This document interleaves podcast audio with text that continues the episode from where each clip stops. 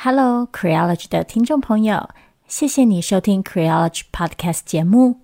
如果你喜欢我们的节目，你可以透过以下几种方式支持我们：你可以继续收听节目，并且点下订阅，或留下五星评价，让我们知道你喜欢 Creology；或是欢迎你把我们的节目分享给朋友，邀请他们一起收听。如果你愿意再给我们多一点点的支持，欢迎你前往 Creology.net 页面，点选网页上的 QR 码，请我们喝杯咖啡。Creology，谢谢你的支持。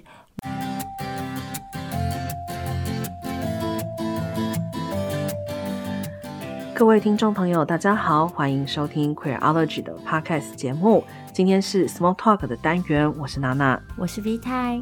嗯，今天节目一开始呢，要感谢有两位朋友为我们做了小额捐款哦。那其中有一位朋友是祝我们呃整个团队身心平安健康，也睡得好，同样也是祝你平安健康开心。还有一位朋友呢是表示很谢谢 V 太还有我听到我们的讨论，总是让他的混乱感受有地方安放。嗯，其实还是要谢谢你。其实如果不是有你们存在的话，我们可能也不想讨论这么困难的议题哦。对，而且其实借由讨论这些话题，也是让我们自己的混乱感受有地方安放。嗯，好。那么说到混乱感受呢，嗯、呃，今天其实可能又是不太让人心情愉快的一期节目哦。嗯、呃，每次我们只要做新闻回顾的时候，其实大家应该也知道，就是大概就是世界上在过去这几个礼拜。连续发生了一些嗯性别相关的事件，那这些事件看起来可能都很嗯可大可小，然后或者说感觉是区域性的事件，可是每次当我们把它放在一起的时候，呃，真的是会感到有一点点沮丧哦。到底嗯性别这个议题在向什么地方前进，或者说真的在前进吗？对，嗯，首先我们还是要带大家来看一下阿富汗。其实，自从塔利班重新夺回政权之后，我们在节目里已经提过好几次，就是阿富汗女性在塔利班掌权的政府底下，嗯，权益一直在受到损害这件事情。所以，老实说啊，这一则已经不能算是新闻了。但是我还是想要再把它拿出来讲，因为我觉得，嗯，我觉得作为远方的我们啊。最基本、最基本能做的事情之一，就是至少不要忘记阿富汗女性的处境。那阿富汗最新的发展是，大家可能有在新闻上看到，因为塔利班在应该是去年年底的时候宣布禁止 NGO 雇佣女性员工。一开始这则禁令是只适用于阿富汗国内的组织，而不涉及到国际组织，包括联合国在内的各个单位。但是最近呢，塔利班政府宣布要把这个禁令扩及到包括联合国在内的各个国际组织，那这当然就会对联合国的工作造成很大的影响，因为这项禁令影响到的不只是当地女性的工作权益，也因为当地本来就很严苛的嗯性别规范，所以过去为什么联合国在阿富汗这样的地方雇佣了大量的女性员工，因为这是他们唯一能够服务当地女性的方式，因为只有当地女性才有办法接触到当地女性嘛。那如今在塔利班禁止联合国这样子的国际组织雇佣女性员工的情况下，结果就会是当地的女性其实会从此没有办法接受到联合国的服务，甚至联合国现在其实是暂停在当地的工作的，因为他们。必须要思考说，那他们的下一步要怎么办？嗯，我觉得其实可能很多人听到这则新闻的反应会是哦，塔利班不意外。嗯，但我觉得就是这个不意外是让我感到有点痛苦的地方，因为自从塔利班重新掌握阿富汗的政权以后，这件事情其实就一直在往一个。就大家都知道会越来越恶化，可是没有人有办法做任何事情的情况，在不断的走下去。所以，其实每一次出现这样子的塔利班不意外的时候，那就代表着当地女性的权利其实进一步的被剥夺。当你以为情况不会再恶化的时候，它其实会终究就是还是滑向了更糟糕的地方。那同样的哦，其实，在伊朗也是一个类似的情况。去年我们也曾经提到过，伊朗当地的女性阿米尼因为没有戴头巾哦，遭到道德警察逮捕之后，并且死亡，引发全国性跟海外的抗议运动。可是呢，这个抗议哦，即使持续了非常长的时间，甚至于是把伊朗全国都卷在里面了，但。到现在，伊朗政府其实他们并不是朝着放宽戴头巾规定的这个方向在前进，反而是更加严格管制。甚至于，伊朗政府现在宣布说，他们要用摄影机和脸部辨识技术来监督女性是否穿戴头巾，甚至于连坐，就是说，店家让没有戴头巾的女性进入的话，那店家就会被关闭。甚至汽车上面的智慧装置也会被用来监视女性乘客。如果你还继续在参与这个抗议的运动啊，包括鼓吹女性不戴头巾的话，那就是刑事起诉、判罪之后，甚至于是无权上诉。诶，我觉得这个真的，我们在一般，嗯、讲一般可能不是真的那么一般哦，但是就至少我觉得我们在台湾长大的人，真的很难想象这样子的一种对女性的管制，甚至于是对所有人民的参政的或者说是嗯行为的管制。嗯，而且这则新闻让我感到非常心惊的一点，就是关于这个新的技术怎么样被用来监视弱势群体嘛。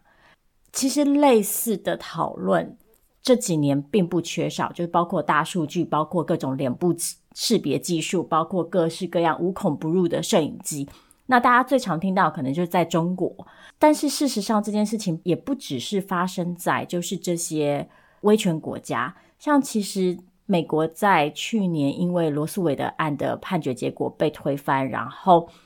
堕胎变成一个非常难获得的权利之后，其实很多人也在担心说，你的电子设备很有可能被拿来当成就是监测你的工具，然后进一步的促成对女性的刑事起诉。所以我看到伊朗这则新闻的时候，是真的觉得，就是直白一点，就是可怕。我们直观的常常会觉得说，科技进步。科技的发展是对人类有益的事情，但是我们可以看到，在一个不平等的社会里，这些进步其实是会被拿来伤害这些已经受到压迫的群体的。嗯，那其实像刚刚两则新闻啊，都是直接就是与女性嗯行使自己的呃权利其实是有关的嘛。那特别像伊朗这个，其实就是对女性身体自主权的一种损害。那所以好像也很不意外哦，就看到联合国公布，全球有百分之四十四的女性没有身体自主权。这个所谓女性身体自主权，其实是一个非常大的议题。就是说，很多时候我们习惯了，尤其我们身为女性，其实习惯了没有选择的状态，但是可能并不自知。就是其实你是受到了规范。那现在有一些这种女性无身体自主权的情况，其实提出来对照我们这些有选择权的人的生活状态，你就会发现这个中间有很多很荒谬的情况。比如说，呃，这个身体自主权里面其实应该包括女性可以选择要不要避孕，然后包括是否发生性行为，与谁发生性行为。各方面，但现在呢，根据联合国的统计，全球近半数的怀孕都是不小心发生。那我们刚刚也提到堕胎权的这个议题哦，那但是其实，在堕胎权的议题之前，现在有很多地方的女性是连获得避孕的方式都没有的。那当然更不要提堕胎权了。没错。呃，联合国最近之所以提出来这个讨论，是在就是讨论人口暴增问题的背景之下，因为大家知道，就是虽然在已发展国家的生育率是偏低的，但是其实全球人口还是，嗯，不能说快速的，但是还是在增加当中。比方说，印度在今年预期即将要在总人口数上超过中国，成为全世界人口最多的国家。那很多人就会担心这个人口增加，尤其是在像印度这样子，就是可能地区发展还不平均的国家，人口的暴增其实不见得只会带来红利，反而也会带来一些伤害跟坏处。那所以联合国的意思是说，其实。与其执着于就是这个人口增加所造成的影响，我们更应该做的其实是要去检讨女性在生育上面所获得权利，好提高人口回复力，就是让女性可以在自己的生育相关的抉择上自己做决定，我们才有办法确保整个人口的结构的成长的韧性。所以这就回到我们其实一直以来强调的，就是生育自主。或者是生殖健康这件事情，关乎到的绝对不只是女性个人而已，它是一个社会正义的问题。其实我一直觉得，在人口的这个议题上面啊，大家是呈现一种奇妙的焦虑感，就仿佛只有自己生的孩子是孩子，别人生的孩子都不是孩子。所以，只要自己家，好，自己家的小孩没有生，或者是自己国家的小孩没有生，就觉得。哦，完蛋了！人口就是都没有人生小孩，这要怎么办？但是只要一看哦，全球人口暴增的时候，就开始啊，那都是哪里哪里的人生太多了。我觉得大家其实还是要先思考一下的一个问题，就是我们这么在意人口多寡的原因是什么？那在这个在意人口多寡的原因，其实很多人没有办法去分辨清楚是一种国家竞争的概念的时候，那。这个问题最后要透过女性丧失身体自主权来承担，这难道不是很不公平的一件事情吗？那说到生育自主权，其实最近在美国也有一件大事，但是这件事情最近受到的关注其实比较少。我猜可能是因为大家在罗诉韦的案之后啊，已经有点对美国的生育自主权议题丧失了一点。接受度，而且就是已经有丧失一种敏感度，就是我现在不管美国发生什么荒谬的事情，我都已经可以就是说，哎呀，美国不意外这样子。但是，就像娜娜刚刚在前面说到的，这个不意外的心态，其实正好是说明了整个情势有多么的严峻。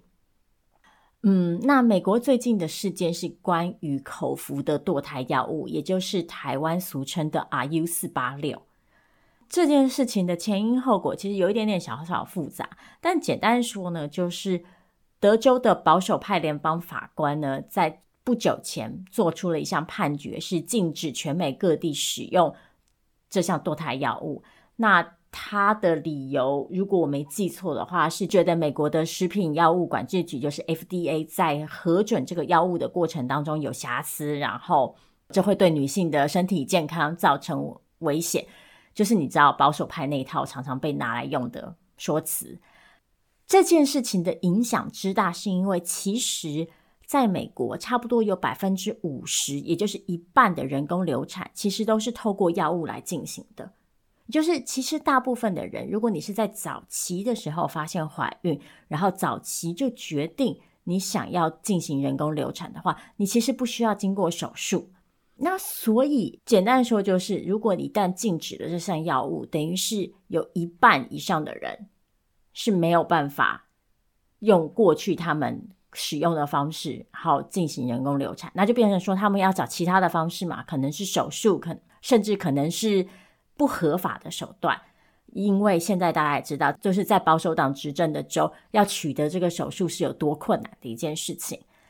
那在德州法官做出这项判决之后，华盛顿州的联邦法官则做出了一个相反的判决。然后接下来呢，美国就是拜登政府又根据这个判决上诉了最高法院，所以现在整个案子已经进行到了最高法院的层级。现在最新的发展是，最高法院暂时保留了这个堕胎药物的合法性，然后的使用权，然后所以是冻结了之前就是德州法官所判决的这个禁令。整个案件会在五月的时候再进行一次审理跟讨论，到时候最高法院会听取双方的陈述。所以就是现在暂时的怎么讲打刮胡好消息是说，美国女性目前依旧有机会取得这项药物，但是那事情在五月之后会怎么发展，就嗯就有点难说了。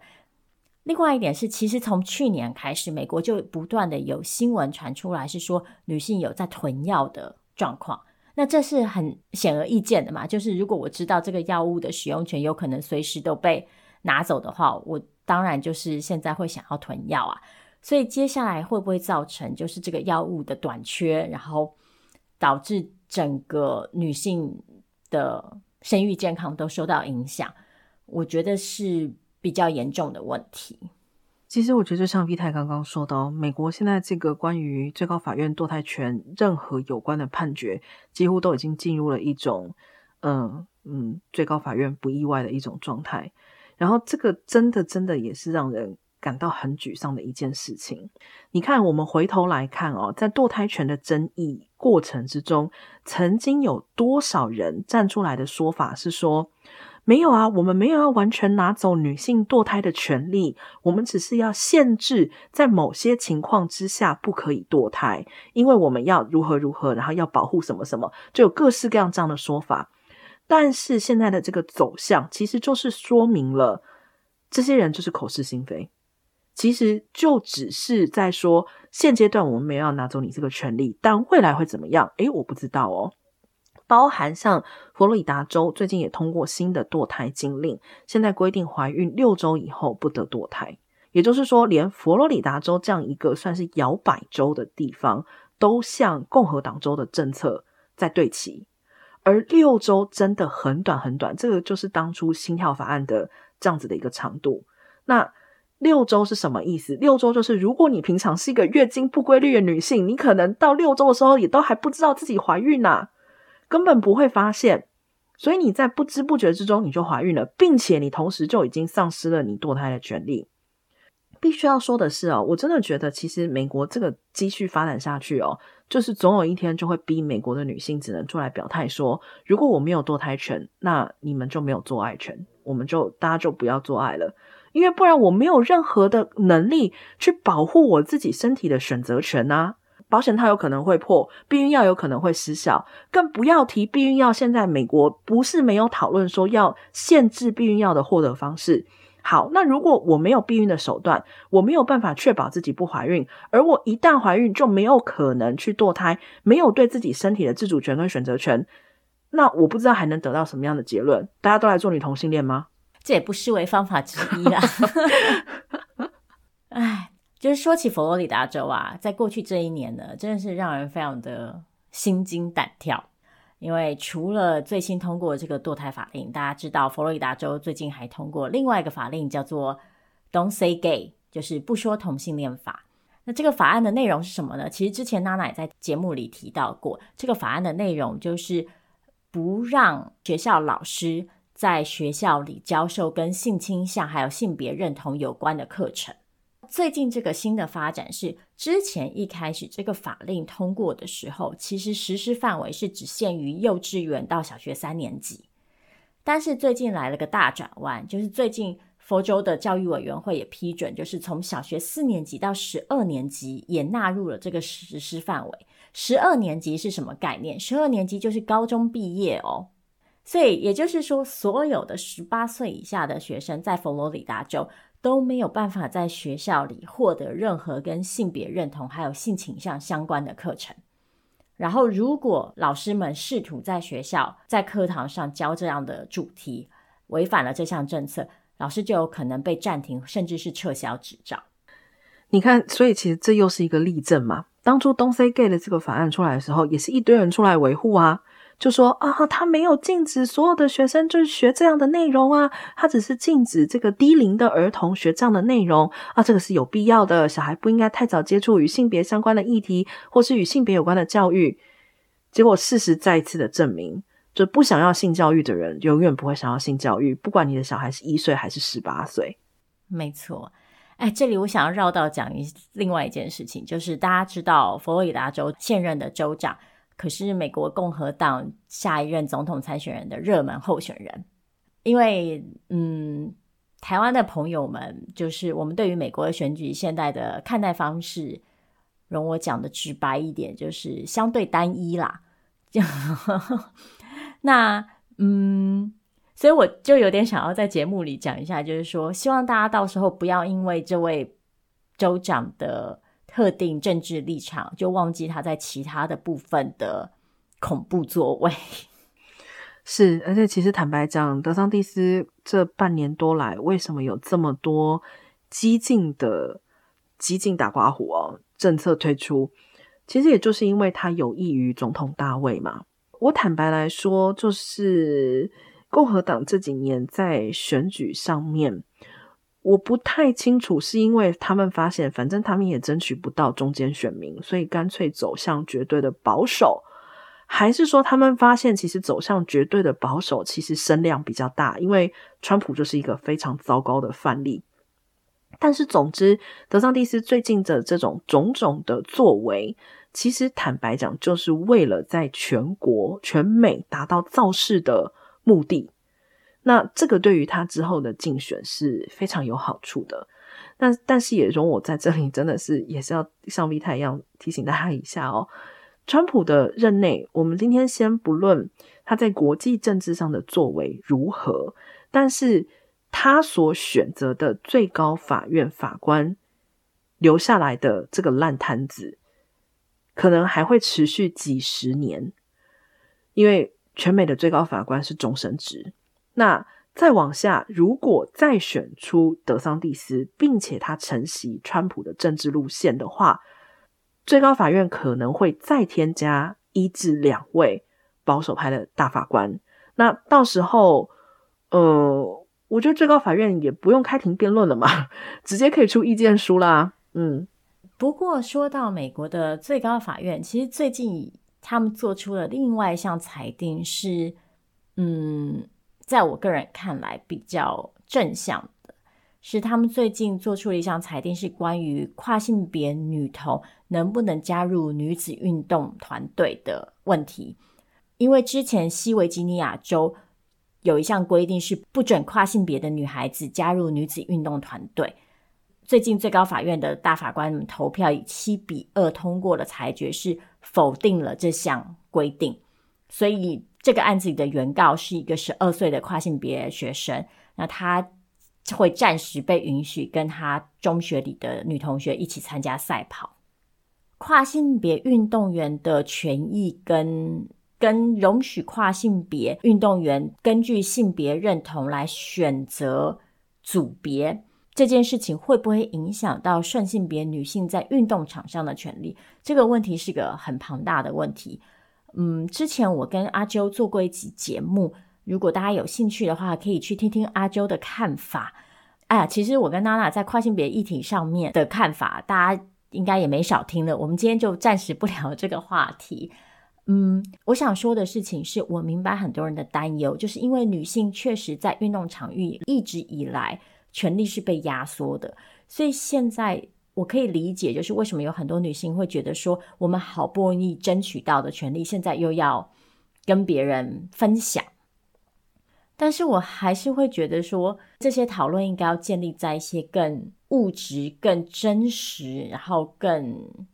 嗯讲理性好了的基础上面，然后希望我们可以暂时摆脱，就是一种对。性别身份的检查，然后以及对生理性别的执着，跟对跨性别的污名，是其实就像这一次刚刚提到这个案件里面的这名十二岁的女童哦，那么她的妈妈其实就表示说，虽然她比赛成绩经常吊车尾，但她从校园体育活动中获益，并且她的妈妈看她就是非常的开心。好，所以也就是说，很多人最担心的一件事情是所谓的，比如说男跨女，如果在女子组参加竞技的时候，会非常的具有优势。好，那嗯，至少今天我们从这个案例已经可以看得到，这个他们非常具有优势，这完全是一种假设。之前我们也曾经讨论过嘛，如果体育比赛的胜负是看睾固酮，那不用比啦，大测睾固酮就好，对不对？那更进一步来说，今天呢，他以什么身份或是什么组别去参赛，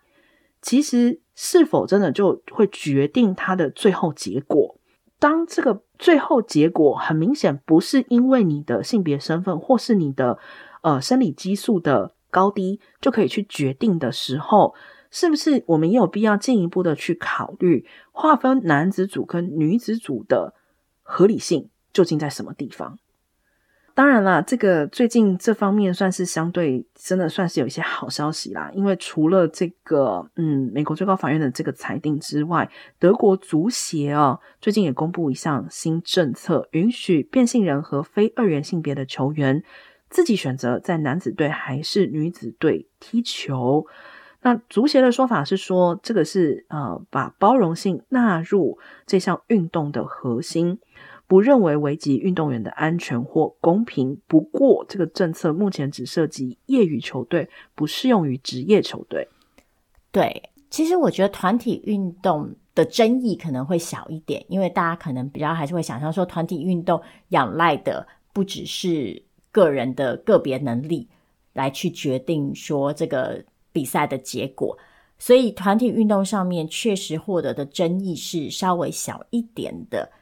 那个人运动上面，尤其是个人比较仰赖，就是搞固酮，然后或者是爆发力跟肌力这一类的运动，确实比较容易引发嗯不满跟质疑。但这里也要提一下，就是像譬如说，二零二零年的时候，首位参加就是女子举重比赛的跨性别女运动员，就来自纽西兰的这位运动员，她其实二零二零年的时候也没有在东京奥运获胜哦，所以。大家如果真的仔细静下心来想，也可以想象，就是说运动这件事情本来就是涉及了很多不同的因素跟嗯影响，然后去导致这个结果嘛。但是不知道为什么，好像只要运到跨性别话题的时候，生理性别就突然变成了唯一一个大家考量的指标。我不是说我们不能考量这件事情，但我就觉得我们的比重。是有一点点偏的，嗯，是怎么说呢？就比如说，很多运动其实也是有分量级嘛，羽量级啊、中量级啊，或是重量级。那其实这些分类，我们去你去仔细看的话，你就会发现它是放在性别之后的，就是永远都是先分男女组，然后再去男女组里面再去分量级，呃，或者是说分。你像是黑带啊，或者是红带呀，看你的所谓的经验再去分组。但其实这本身就是一件很奇怪的事情啊！如果我们的优先选择是用男女去分组的话，是不是就是认为是说两者的所谓力量的差距是绝对的？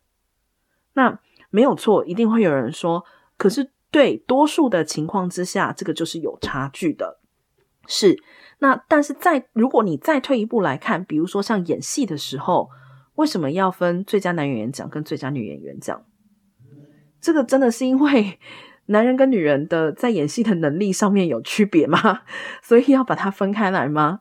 那在某一种程度上面，我们可以视为没有错，是对女性的一种保护。那这也是为什么在跨性别的争议里面，又回到了最核心的问题嘛。我们到底是用什么在判断性别？我们为什么只有两种性别？所以我觉得绕来绕去，哈，真的很多问题是串联在一起的。可是我们很多时候会下意识的，其实就是回到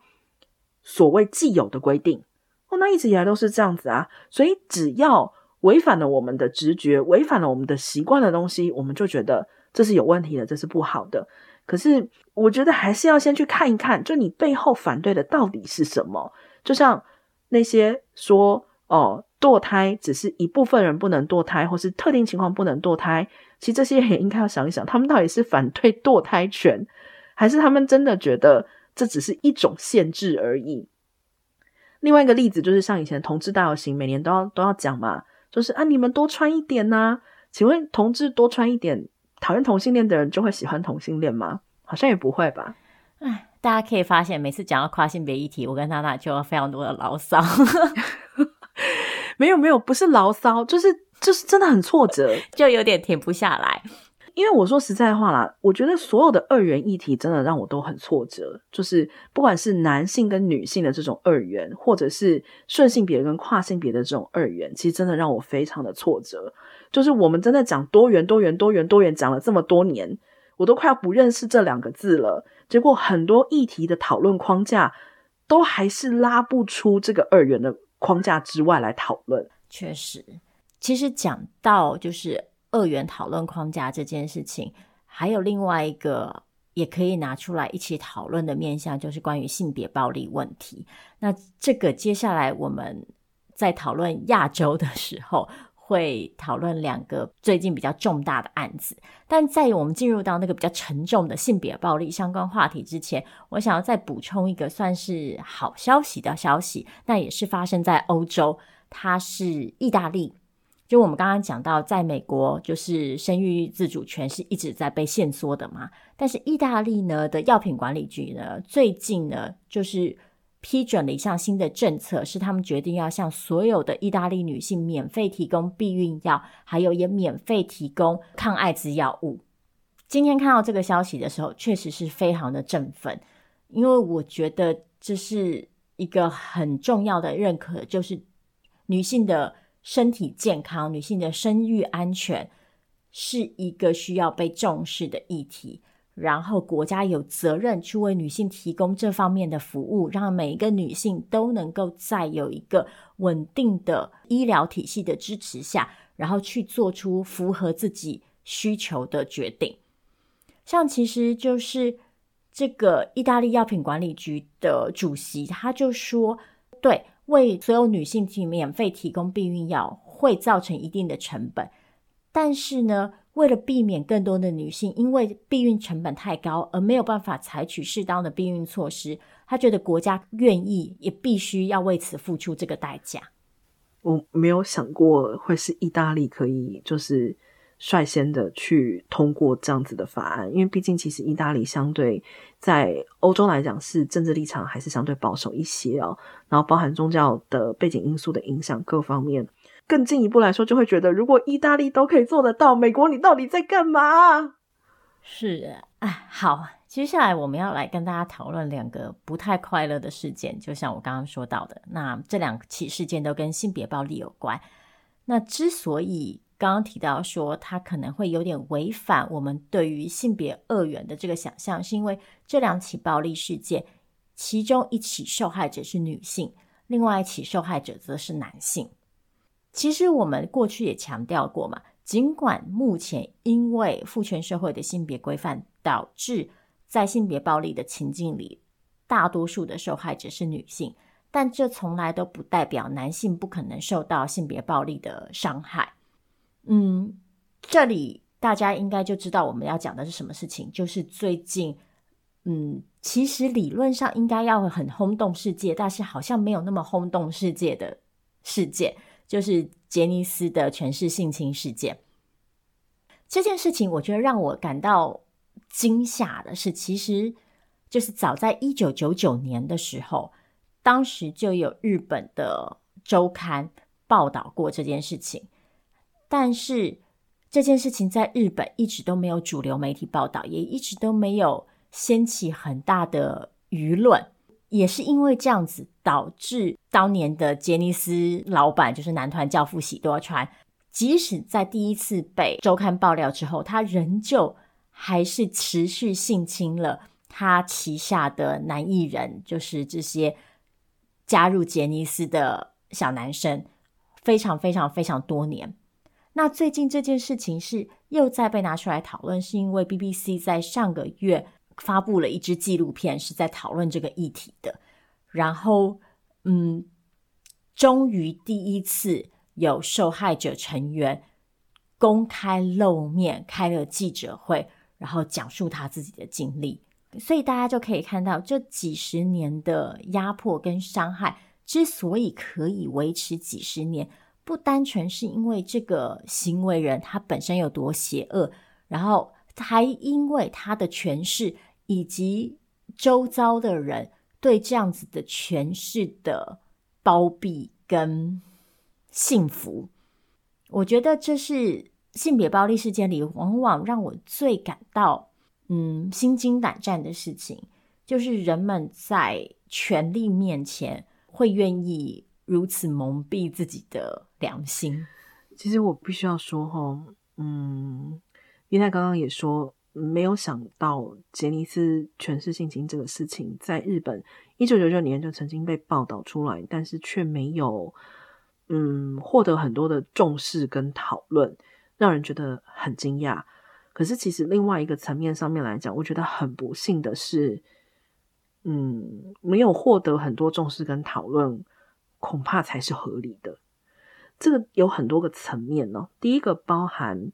我们刚刚也提到了，在二元的框架底下，其实男性遭到性侵的这个部分，嗯，他的能见度确实是比较低的，甚至于很多时候呢，社会会避谈这个话题。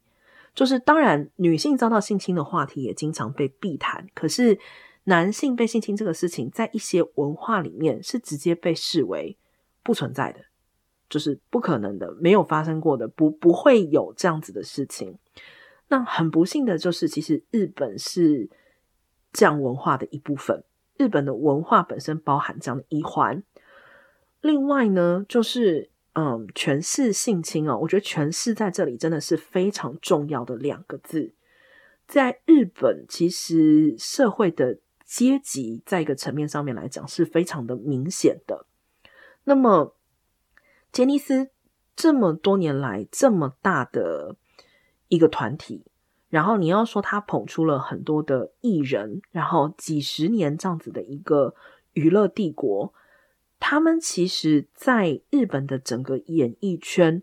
握有非常大的话语权。讲白一点，简单一点，就是杰尼斯旗下的艺人是不是很红？对，观众想不想要看到杰尼斯旗下的艺人？想。那今天如果你作为一个主流的电视台，而不是像周刊文春这样所谓的八卦媒体去报道杰尼斯的新闻，说诶，杰尼斯可能涉嫌权势性侵，如何如何如何的时候，你接下来要面对的就是你们台的综艺节目可能再也就没有杰尼斯的艺人会来上你的节目。我们现在讲起来会觉得这真的很荒谬，就是这么多的人遭到性侵，然后你在在乎节目的收视率，可是这就是当性侵。或者说是对男性的性侵不被重视、不被谈论的时候，最有可能会发生的一种情况啊。像有一种讲法，经常就说嘛：“那你是男生啊，被摸一下怎么样？你有少一块肉吗？对不对？”那这种态度是可以在很多时候都被拿出来使用的啊。这些就是男孩子嘛，嗯，没关系啊，反正我觉得他们有来上节目还是比较重要的。这可能是这件事情。为什么过去一直没有引起重视的一个很大的、很大的一个原因？另外，我觉得这起事件可以让我们看到很多过去嗯的强暴迷思的荒谬之处，还有就是嗯，就像娜娜刚刚说的，就是权势在这件事情里所扮演的一个巨大的角色。因为其实像这位就是这次主动出来描述自己的经历的艺人冈本，他就有说到说，在后期的时候，其实喜多川的年纪已经很大了。那在纯粹的体力上面，这些十五六岁的小男生不见得打不过喜多川。我们讲白一点，就是如果真的要在肢体上做抗衡的话，他们可能是有办法的。可是大部分的时候，他们还是不会做这样的选择。他们可能会透过一些其他的方法进行反抗，譬如说，他们会在裤子的外面用上三条皮带啊，或者是在晚上睡觉的时候选择那天可能比较安全的房间啊之类的。那他们之所以不反抗，或者他们之所以不用肢体反抗，并不是因为他们不勇敢，或是他们对这个性侵感到无所谓。而是因为他们知道，他们一旦反抗之后，可能遭遇到的后果是什么。当一个这样巨大的集团拥有这样一个巨大的权势的人，他可能可以毁掉你未来的职业生涯，未来你的梦想。反抗其实真的不是大家所想象，就是哎呀，你既然不喜欢，你为什么不说？这样子简单的事情而已。那么另外一件呢，也是跟性别暴力有关的，嗯，新闻，其实是发生在中国，那是之前我们也提过的一起案件的后续哦。之前在二零二一年初的时候，中国徐州的丰县有一名女性被人发现遭人拿铁链拴在一间破房子里面，然后当时也是网络上先嗯、呃、爆发了关注哦。当地警方才展开调查，调查之后呢，发现这个女性是在二十多年前遭到拐骗，被辗转卖到她的所谓名义上的丈夫的身边，然后被迫与该男结婚，二十年来陆续生下八个小孩，而且同时遭到这名董姓男子的虐待。其中就包含以铁链限制行动、肢体暴力，然后不提供营养的餐食，还有恶劣的生活环境等等。这个案子最近宣判了，我只能说看完我真的是心里面真的是很难过。嗯，我觉得我们以前在节目里面也都讲过，就我们并不是一昧赞成严刑峻法，同时我们也并不是认为法律的判决或者是处罚。就是最终的所谓的正义。可是当我看到这个案子判九年，我真的觉得这是一个笑话。就是一个人到底要被剥夺到什么程度，法律会觉得是说剥夺你的人只要判九年就好了。我我我我真的没有办法在心里的这个天秤上面把这件事情摆平就对了。对，我也是我。看到这则新闻之后，我唯一能够用来形容我的感受的字词就是撕裂。一方面是，嗯，我们之前好像也在节目提到过，就是大家如果有比较关注中国这一类的新闻，就知道中国之前曾经逮捕过几名呃耽美小说的作者，然后以就是非法牟利，或者是就是散布有碍青少年身心健康信息之类的罪名。那其中有两个作者，最后都是被判处了差不多十年到十二年的徒刑。再一次的，并不是严刑峻法派的，我也不认为这样这种事情可以被这么直接的做比较。但是，当你这么直观的看待这两件事情，就是写耽美小说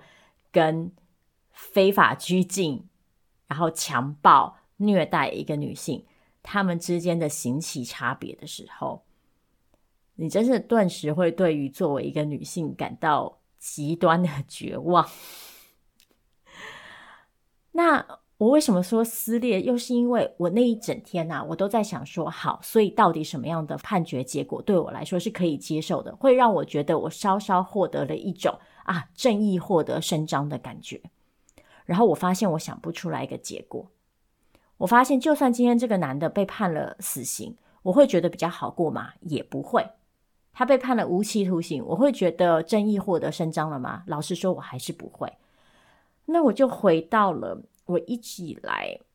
嗯，在讨论性别暴力的时候觉得很重要，然后必须要被强调的事情，就是个人的究责是重要的，但是个人的究责不能是全部，而且个人的究责，老实说，很多时候在这里扮演了并不重要的角色。丰县这个案子，它所涉及的是中国一整个社会环境里头的各种问题，包括农村贫穷，然后包括过去的嗯一孩政策导致农村的男女比例高度失衡，然后再加上我们对于成家、对于婚姻这件事情本身的崇拜，最后导致中国农村妇女严重的被贩运问题。所以这不是就是。这位董姓男子单独一个人的恶，或者是这个案子里涉及拐骗、涉及贩卖的这些人的恶而已，这是一整个系统性的恶。那基本上，这其实可以推到所有的性别暴力的问题上面，他们都是一个系统上的恶，他们是一个结构上父权社会里默许发生的问题。所以，去责怪单一个人，去对单一个人就责。尽管有意义，就像杰尼斯的问题一样，虽然喜多川已经去世，但是对喜多川究责重不重要？当然重要。但是除了对于喜多川究责以外，我们也还是要回去看到日本这个社会或者是娱乐产业到底培养了一个怎么样的环境，导致这样子的事情可以发生几十年？我觉得这是在讨论性别问题的时候不能回避的一件事情。其实刚刚讲到中国妇女被拐卖的情况，嗯，很常发生。然后也提到说，这个跟嗯中国的一胎政策，还有包含就是整个社会对婚姻、对成家的这种向往哦。接下来这条消息其实就是算是跟成家是有关的。是日本的知名女性主义者上野千鹤子，最近被报道说，他跟日本的一名历史学者叫做色川大吉刮胡秘密结婚。然后这则报道随即在日本社群网站上引发了激烈的讨论。其实不只是日本社群网站，我觉得全世界的社群网站都爆发了激烈的讨论哦。那其实呢，上野千鹤子为什么结婚会引起这么多的讨论？一方面，其实是因为呢，上野千鹤子在过去的立场上是，你可以说他是反对婚姻的啦。所以一旦传出他结婚了，有很多人就觉得是上野千鹤子背叛了他自己所说的话，更严重一点，就觉得上野千鹤子背叛了女性主义。所以他结婚这件事情，在网络上真的引起了很多的嗯。我觉得可以说是批评，甚至于是骂声哦，都在骂这个上野千鹤子。对，大家有没有发现，女性主义者一天到晚都在背叛女性主义？你 随便做什么事情都背叛女性主义。嗯嗯，就针对上野千鹤子这则消息，其实我在上礼拜的 V 太的性别笔记本节目里有稍微聊到，有兴趣的朋友可以听一下。但是其实就是简单的说。上野千鹤子后来公开的，就是解释了整段婚姻的来龙去脉。那说到底，他之所以最后跟色川大吉结婚，是为了要能够帮色川大吉处理一些后事。就他们这段关系其实只维持了十五个小时。他们前一天结婚，隔天色川大吉就去世了。因为在色川大吉去世的前几年，其实一直是上野在负责照顾他。那上野就发现说，照顾他的这个过程当中，因为他们两个的关系只是朋友，导致上野没有办法为色川处理很多事情，包括处理资产啊，或者是色川死亡之后，他其实没有办法提交呃死亡证明书等等等等。那所以他们两个最后做出这样子的决定，是为了要能够让上野在色川死后帮他处理一些必须处理的事情。所以我觉得这件事情给我们最大的提醒，就是再一次的让我们看见，结婚其实真的跟爱情一点关系都没有。这么说的意思不是说你不能为了爱结婚，而是说我们要看到婚姻。这个制度确实一直以来是国家治理的工具，是国家用来规范我们的身份，然后进而规范我们和其他人之间的关系，然后以及各种相对行为的一个工具。在日本来说的话，确实有非常多的事情就是以婚姻为前提去假设的。坦白说，不只是日本啦，台湾也是一样的。那甚至于在美国也是一样的，只是每一个地方的。这个以婚姻为前提的假设，略有程度上的不同。嗯，举一个例子来说，比如说在美国，如果你有一份保险，那这个保险因为各种原因会需要填写受益人嘛。那在美国来讲的话，受益人就是你填谁都行，不会有人来问你第二句话。就这个人是你今天出门右转遇到的第一个人也可以，不会有人来质疑说你是不是被骗了，你是不是呃，就是嗯没有想清楚，你为什么不留给你的家人之类的问题。但是我们也知道，比如说在台湾，在过去你指定保险受益人的时候是有很多附带条件的，或许不是法律明定，但是是有许多的预设前提。那在日本这方面的规定就是更加的明显。嗯，也就是说呢，上野千鹤子结这个婚，你与其说他是因为想结婚而结婚，不如说是屈服于制度而结婚。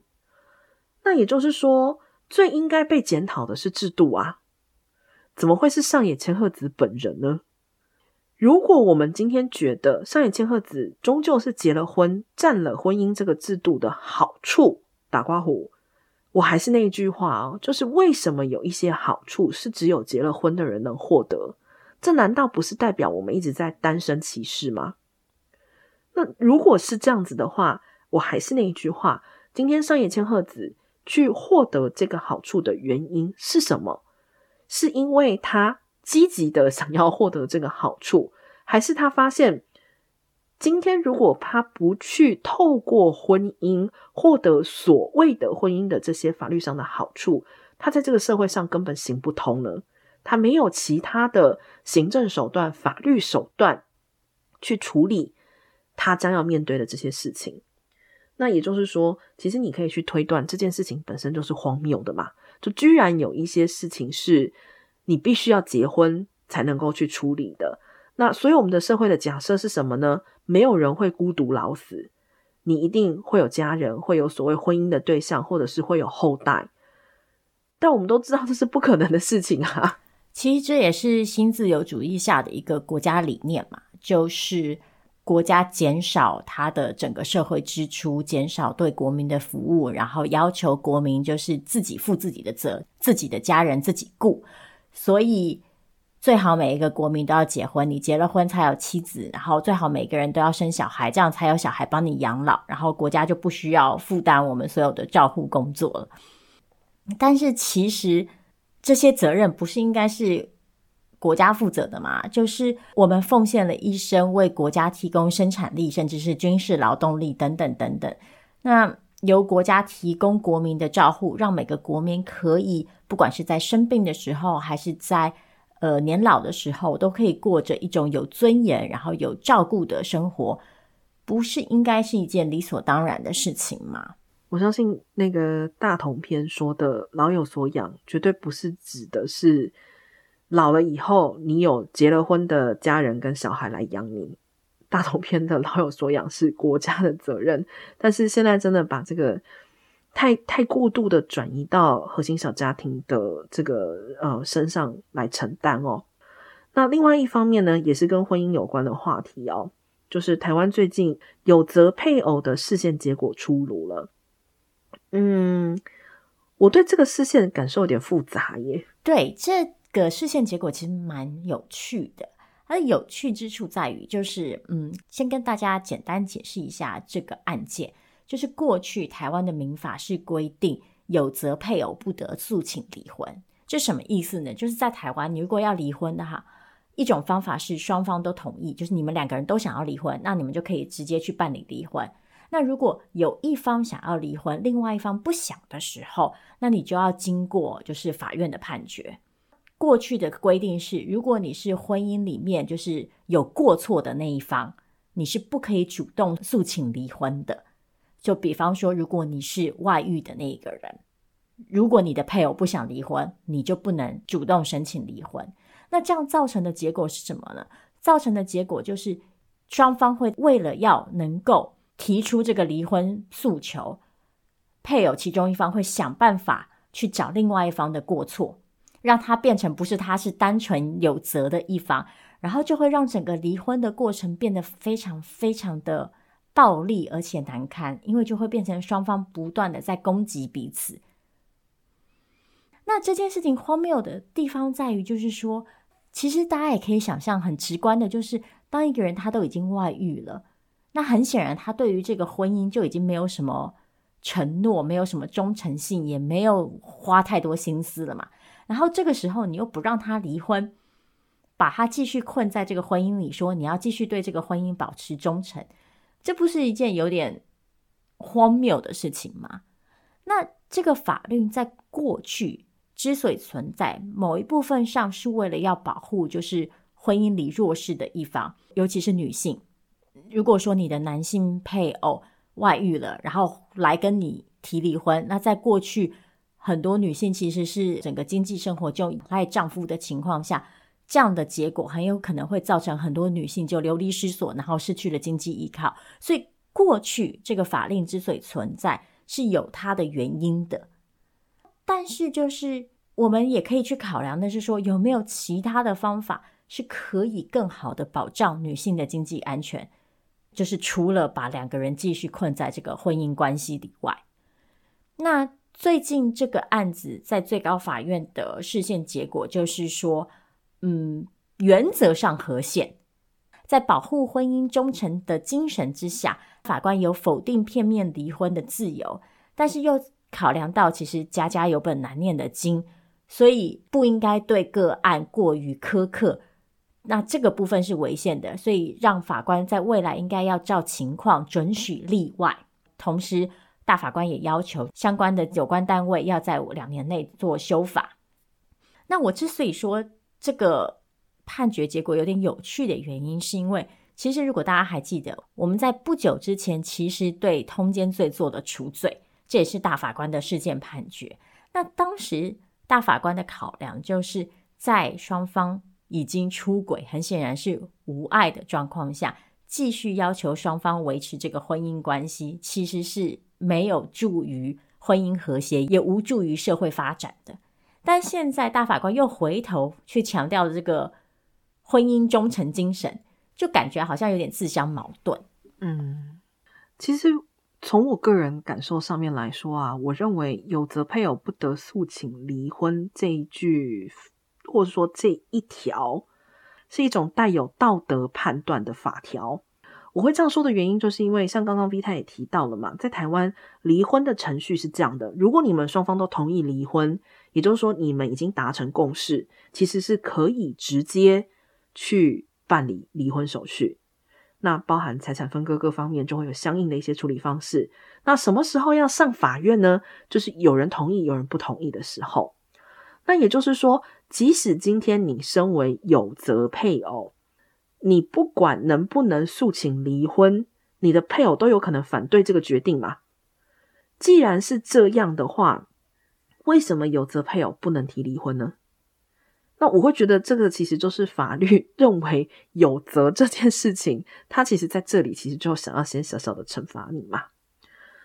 嗯。我觉得有，当然这里面，呃，像 V 太提到的法条当初的考量，哈，是担心，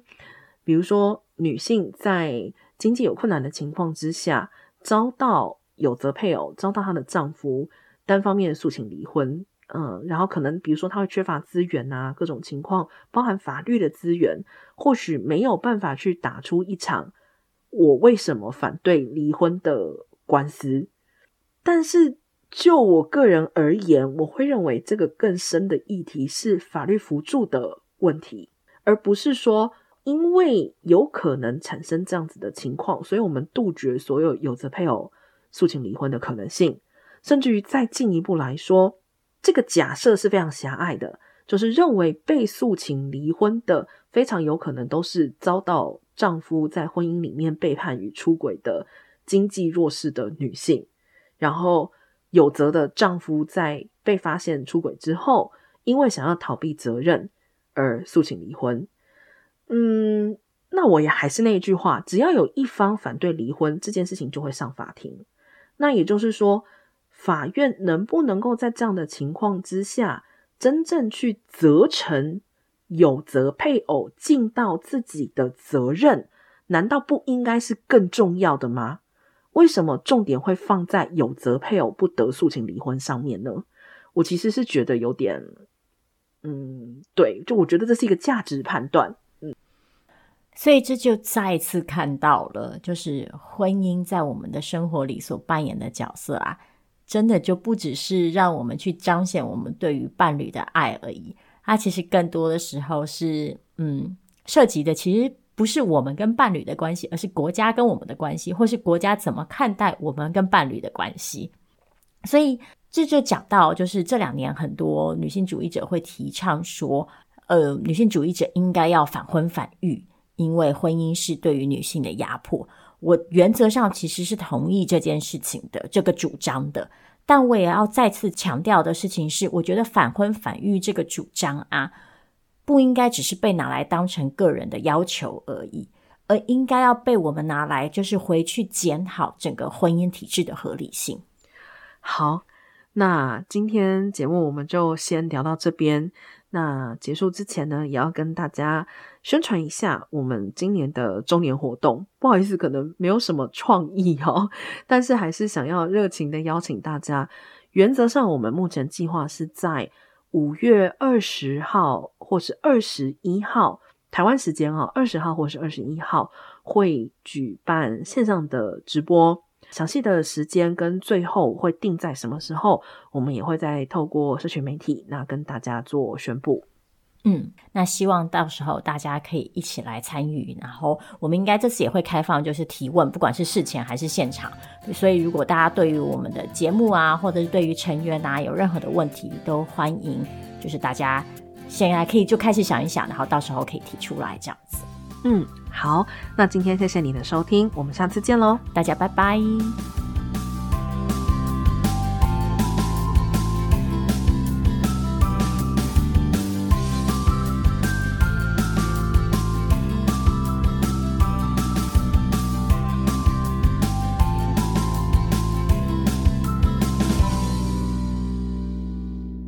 感谢你打开 Queerology 的 Podcast 节目，想邀请你透过以下几种方式支持我们，包括继续收听节目、订阅我们的 YouTube 频道，或是留下五星评价，让我们知道你喜欢 Queerology。也可以邀请朋友一起来听。